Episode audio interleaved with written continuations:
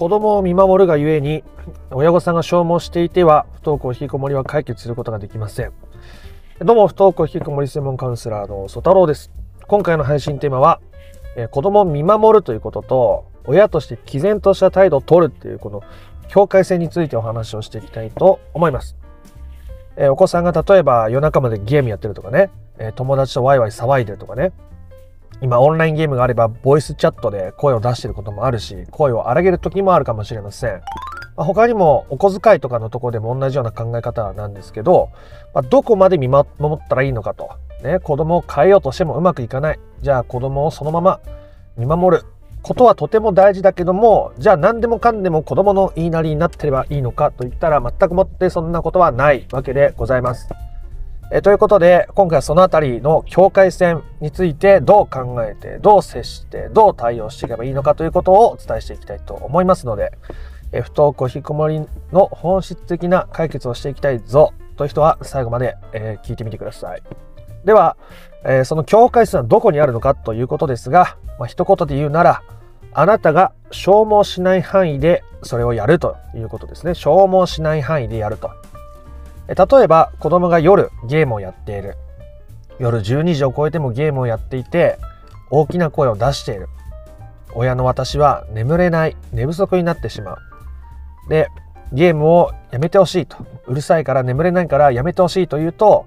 子供からの反発がある。あまり子供に言い過ぎても良くないからそれを我慢しているがどうやっていけばいいのかこれも見守っていけばいいのかということですね。が仮にあったとして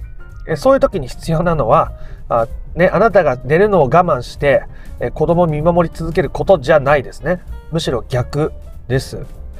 えちゃんと子供と話し合いをしてえゲームの時間を制限するとかゲームをやる環境を整えるとかあなたが自分の身を守ることをしないと難しくなっていってしまうわけです。あなたが自分を守るあなたが自分を大切にするということが大事ですね。お子さんが自由に振る舞うことはそれはそれで素晴らしいことだと思いますがそれによってあなたが消耗していてしまっては同じ一つ屋根の下で住む人間同士対等じゃなくなってますよね。片方が自由奔放に振る舞って片方が我慢してるって対等じゃないじゃないですか。だから対等なところに持ってくっていうのが大事なわけです。見守るっていう時に子供の下に入っちゃいけないってことですね。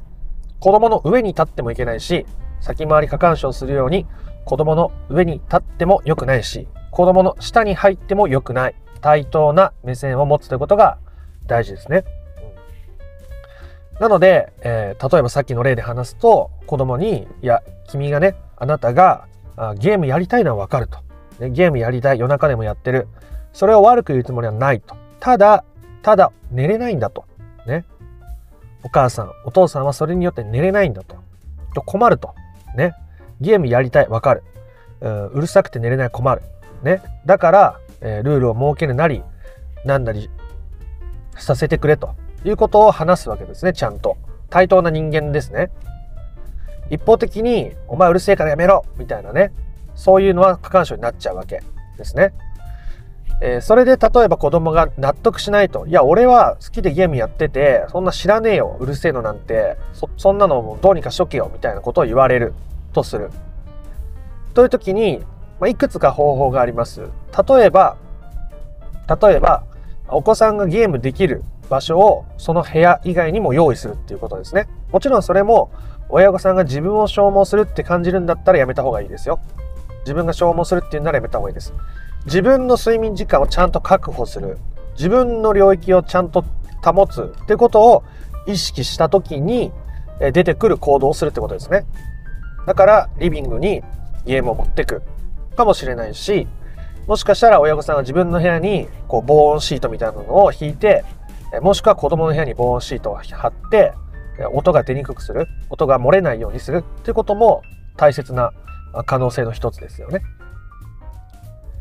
子供をゲームやめさせるために、えー、ちゃんと寝させたいからとかゲームやりすぎ良くないからっていう理由で、えー、子供に話しちゃうとそれは子供の問題に対して踏み込んじゃってるので親として心配する気持ちは分かりますがそれは相手の問題に突っ込んじゃってるので過干渉になって不登校引きこもりの問題は基本的には解決しない方向に行っちゃいますね。あなたの問題や悩み子供の中やあなたの中にある本当の課題というのは手放すことができないままになってしまいます。なんなら悪化します。だから対等な目線で話すということが大事ですね。僕は時に、えー、子供が暴力を振るうというご家庭のカウンセリングもさせてもらったことあります。その親御さんにですね。で、暴力って、その、身近な家族であっても暴力は暴力じゃないですか。だから、あの、警察に通報するのも全然いいと思いますよってお話をします。まあそこまで暴力まで起きてる家庭のケースは多くはないですけど、まあたまにいらっしゃるんでね。そういう時は、だって一対等の人間だったら警察呼ぶじゃないですか。ね。外で誰かに襲われたら警察呼ぶじゃないですか。もちろんいきなり警察呼びましょうっていうステップになるかどうかは話を聞いてみないとわかんないですけどね。お子さんにはお子さんの 分かってほしいっていう気持ちがあって暴れてたりすることもあるから他にも親御さんとして取り組めることはいろいろある。で、その中の一つとしてお子さんが暴れた時に警察を呼ぶってことも全然あり得る。一人の対等な人間として見た時に選択し得るものですよね。この目線が大事なわけです。あなたが子供の下に、ね、今まで過干渉しちゃってたから、これからもっと見守るって言って、この下に入りすぎると良くない。僕の以前のカウンセリングさせていただいてたクライアントさんでも、子供が不登校になって非常に悩んで、で、ある不登校引きこもりの勉強会に参加をしたら、ね、今まで過干渉先回りをしすぎてたと。だから子供をもっと甘やかしてあげましょう。という教えにのっとって、子供を甘やかしたと。そうすると子供はそれに付け上がるようになっちゃったりするわけですね。同時に子供は親に対して失望したりします。あれだけ自分に言ってきたのになんだか何でもかんでもいいって言って自分がないのかみたいな気持ちを子供が持ったりすることもあるわけです。で、それでうまくいかなかったんでその人は。じゃあ今度また違う勉強会に行ったらね、今までね、見守ってね、甘やかしすぎてたと。だからちゃんと言うこと言わないと、もっとちゃんとしつけないとダメですよっていう勉強会に参加して、ね、まあ素直な方だったんで、そのままそれを実施したわけです。するとどうなったかというと、子供は、まあ、前と言っとること違うじゃないかとか、まあそういういろんなね、ことも含めて、また反発があって余計悪化しちゃったんです。だから子供の上に、過干渉先回りで上に行っても良くないし、子供の言いなりになるっていう下に行っても結局良くないわけです。でこう対等な目線で見るって言った時にじゃあどこにその境界線が来るのかっていうと親御さんとしてその例えばゲームを子供がするとかね他のことでもいいですよ送迎でもいいです、えー、塾を通うねお金がかかることだってあるじゃないですかっていうのも親御さんが自分自身を消耗させない範囲でそれができてるのか相手に見返りを求めたり相手に期待せずにそれができてるのかっていうこの辺がとっても大事になるわけです。で自分が消耗してしてるなって思ったら思ったらちょっと難しいっていうことをちゃんと相手に伝えることですね。まあ、そもそもまずちょっと難しいっていう自分の気持ちをまず親御さんが認めることですね自分で。それで子供と話をしていく。と子供もそれを繰り返していくと親が自分のことを対等な目線で物事を見ようとしているとねなってくると反発しきれなくなるわけですよ。反発しきれないわけです。だって対等な目線で見てるから。じゃあね、もう一つ、あの対等な目線で見るときの大切なポイントについてお伝えしておきたいと思います。まず、ゲームの例で話すと、さっきのね、親御さんが眠れないと、大変だと、辛いと、ちょっと難しいという気持ちを素直にまず認めることですね。まず素直に認めることです。で、だからといって、子供を一方的にお父さん寝れないからお母さん寝れないからゲーム12時でやめてくれってただ言うだけだと、ちょっとね、まだトゲがある言い方になりやすいので、子供が、子供がゲームをやりたいんだとか、やめられないんだとか、そういう子供の目線に一回立ってみるってことをしてみてください。子供はどんな気持ちでゲームやってんのかな？何が好きでゲームやってんのかな？ね。ついついやめられなくなっちゃう時もあるよな、みたいなことを考えてみると。まあ最初はね、その気持ちが合ってるか合ってないかわかんないですし、まあ合ってないこともまあまああると思いますけど、でも相手の目線に立とうとすることが大事ですよね。で、それをしてから子供と話すと、なんでいいかっていうと、相手の立場からも物事を伝えられるからですね。あなたがあのゲームをやりたいのは分かると。ね、夜中盛り上がって夜にしか会えない友達もいるかもしれないと。だからついつい白熱したりもう少し一緒にやりたいと思ってゲームやりたいと思ってるかもしれないと。あんまり、ね、推測で話しすぎるのもよくないですけどあなたにあなたの事情があって、まあ、夜ねゲームやりたいとかやめらなんかやめられないのか分かんないけどそういう気持ちがあるんだろうと。ね。まあ、ただそれはそれでいいとしてこっちが眠れないのはこっちとして困ると。ね、あなたがゲームやるのはいいけどこっちとしては困るんだってことを言うと相手が思ってることも受け入れてこっちが思ってることもちゃんと伝えられる受け入れられるってことができるので相手もお子さんも否定されてるって感じづらいですよね。これが対等な目線です。お互いの思いとか主張がそれぞれ存在しているってことをちゃんと認めること。それは感情的な意味でももちろんそうですよね。眠れなくて辛いんだとか仕事大変なんだっていう主張かもしれないし子供の目線からしたらついつい楽しくてやりすぎちゃうんだとかやめられないんだとか楽しいからそれでいいと思ってるんだとかいろんな主張があると思うんです。感情的な部分も含めてね。でそれを組む。組める範囲で組むというか組もうとすることが大事です。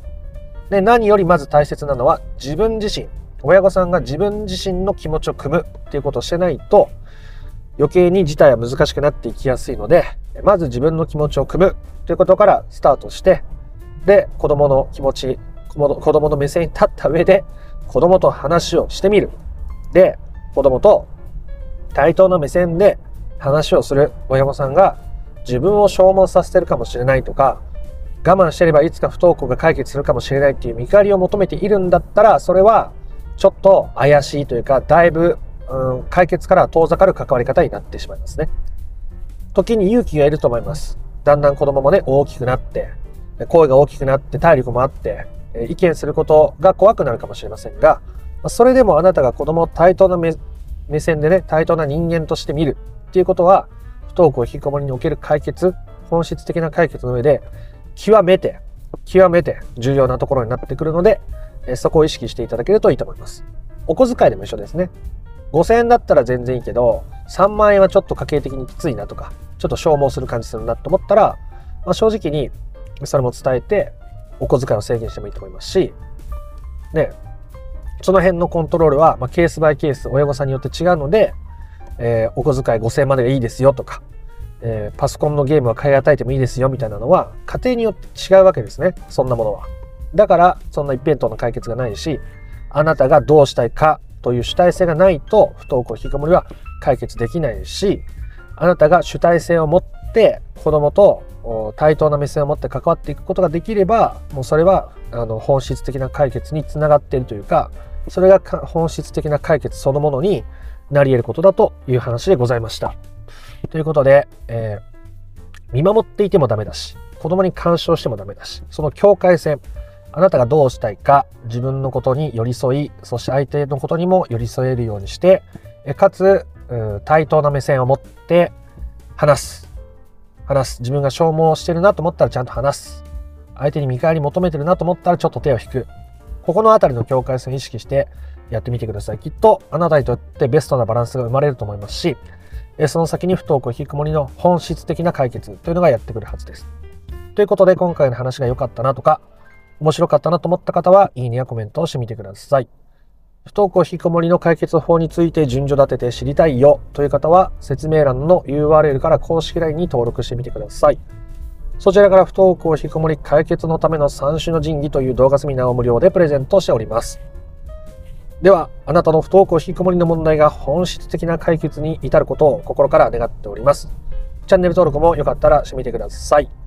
また別の配信でもお会いしましょう。ありがとうございました。ソ太郎でした。